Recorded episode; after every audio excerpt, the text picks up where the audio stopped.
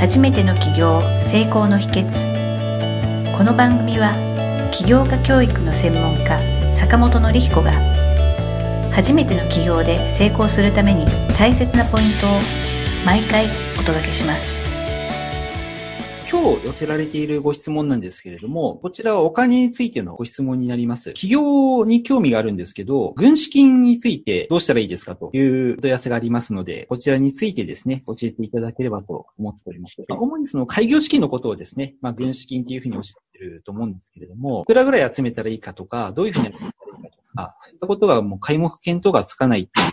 思いますので、はい、その辺についてのアドバイスをいただければと思いますので、よろしくお願いいたします。そうですね。まあ、どういうビジネスモデルをするかにもよると思うんですよね。ちなみにその質問者の方は、どういうビジネスモデルを描いてるとかってあるんですかね。これ実はお二人いらっしゃいまして はい、お一人は貿易会社もしくは飲食店をやりたいと。まあ今の段階でですね、まだあの、企業を学び始めたばっかりのタイミングのようでして、ご興味があるのがそもそも貿易か、もしくは飲食店かどちらかっていう明確なやりたいことがある方と、もう一方はやりたいことがわからないけれども、企業に興味があるので、企業を学びたいっていう方、まあお二方いらっしゃいます。うん、結構ね、お金がないからできないみたいな感じで思っちゃう人いるるんですけれど、大事なのは、なんか、もう業種がある程度決まってる方は、まずいくらいるのかをちゃんと試算してみるっていうのがすごく大事ですよね。で例えば飲食店とかだと分かりやすいんですけど、じゃあそのエリアで、えー、不動産を借りたらどれぐらいかかるのか、で、内装費用どれぐらいかかるのかとかですね。で、あと、まあ仕入れのね、費用がどれぐらいかかって、人件費が何ヶ月分ぐらい用意するのかっていうところですね。大きな本屋さんとか行くと、例えば飲食店とかだと飲食店開業マニュアルみたいな本がいっぱい売ってたりするので、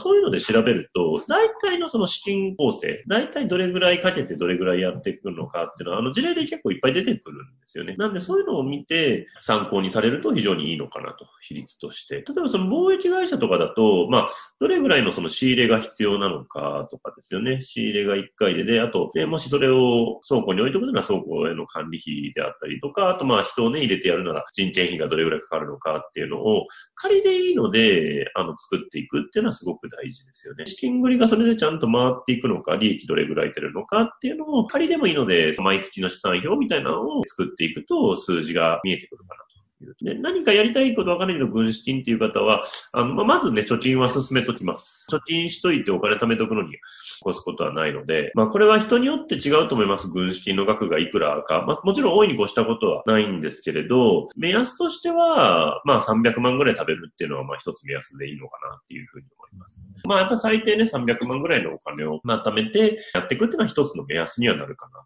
というところですね。ただまあ、その300万がないとできないとかってわけじゃないので、金がかからないビジネスモデルとかも当然いっぱいありますから、まあそういうビジネスモデルでやっていくっていうのも一つなのかなというところですね。資金をかけずにやる、工夫をすればですね、はい、資金をかけずにやる方法っていうのはすごくたくさん出てくると思うんですけれども、はい、逆に何をどう頑張っても必要最低限の資金っていうのはどうしても発生してしまうビジネスっていうのも、例えば飲食店とか店舗とかをはじめ、はい、あると思うんですけれども、軍資金の貯め方っていうんでしょうかね。例えば300万円を何とかして作ろうとしたときに、例えば40、50になってて、いろんな事情でなかなかお金をこう貯めることが難しいっていう方もいらっしゃると思う。そういう方っておそらく銀行に融資をお願いすることをなんかイメージしてるかもしれないなって思ったんですね。その方がそれをイメージしてるときに、こういうご質問を寄せられてる方のセルフイメージとして、この方が銀行の融資担当の方と話をしてて、うまくいく成功イメージがなかなかつかめないんじゃないのかなっていうのを思ったりするんですね。なので、もしかしたらその融資を銀行以外の何かないかなって思ってるとか、銀行しかなかったらもう銀行マンを解き伏せる方法を知りたいとかですね、感じのご質問なのかなっていう。そうですね。銀行を解き伏せるって簡単で、事業計画をきちっと作るっていうのがまず大事なんですよ。設備がどれぐらいで、で、初期投資がいくらぐらいで、で、その事業をすると、どれぐらいの利上げが立つ見込みがあって、で、それで毎月の経費を引いて、どれぐらい利益が出るのか。で、その利益から返済をしていきますから、それが何年ぐらいで返済できるのかって、まあ5年ぐらいでちゃんと返済できるよっていう計画を、数字面もそうだし、論理的にもそれがなんとなく大丈夫そうだなっていう形であれば、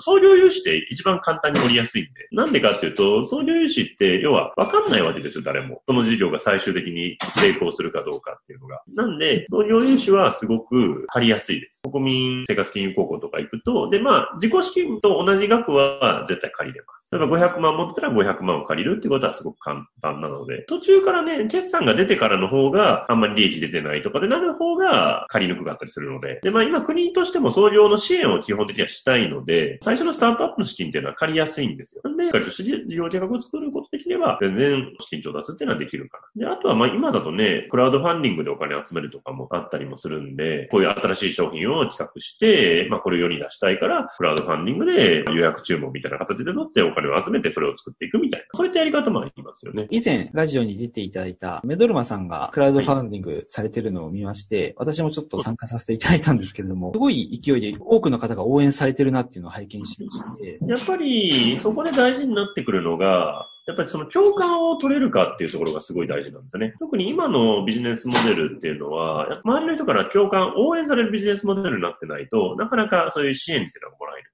で、メドルマ君のビジネスモデルは、もったいないカレーっていうコンセプトで、その余ってる食品を、まあ、レトルトカレーに、まあ、するっていうのが一つと、あと、そのレトルトカレーを恵まれない子供たちに多く買ったら1個寄付するというような、まあ、そういう仕組みになってるので、周りの人が応援してもらいやすい。ね、食品ロスの解決、社会問題の解決になるし、恵まれない子供たちの支援にもなるということなので、非常にやりやすいという形ですね。共感を得るってすごく大事だな、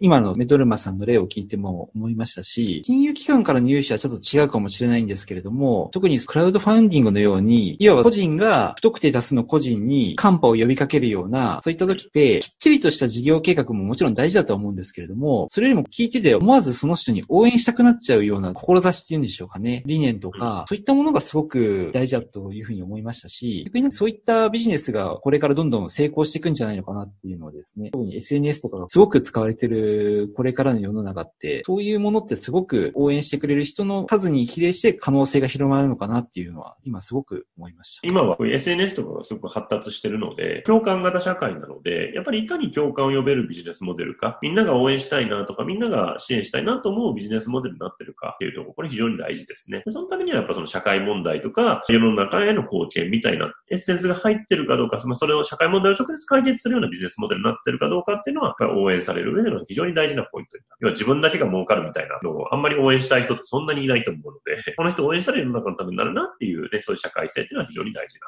問われてくるというところですね。今回は軍資金についてですね、不安を持ってます。そういったご質問いただいたんですけれども、まあ、その軍資金の得方としてですね、例えば融資を得るですとか、クラウドファインディングを、え活用するというようなことが例として挙げられましたけれども、特に後者のクラウドファウンディングを利用する際には共感を得るというような、これからの時代によりマッチしているようなビジネスモデルを考えるというようなところが大事ということを教えていただきました。では、坂本先生、本日もありがとうございました。はい、ありがとうございました。今回の番組はいかがだったでしょうか？あなたの起業の気づきがあれば幸いです。なお、番組では坂本典彦への質問をお受けしております。坂本典彦公式サイトよりお問い合わせください。坂本典彦公式サイトで検索してください。では、また次回もお楽しみに。提供は世界中の一人一人が志を実現できる社会をつくる立志財団がお送りしました。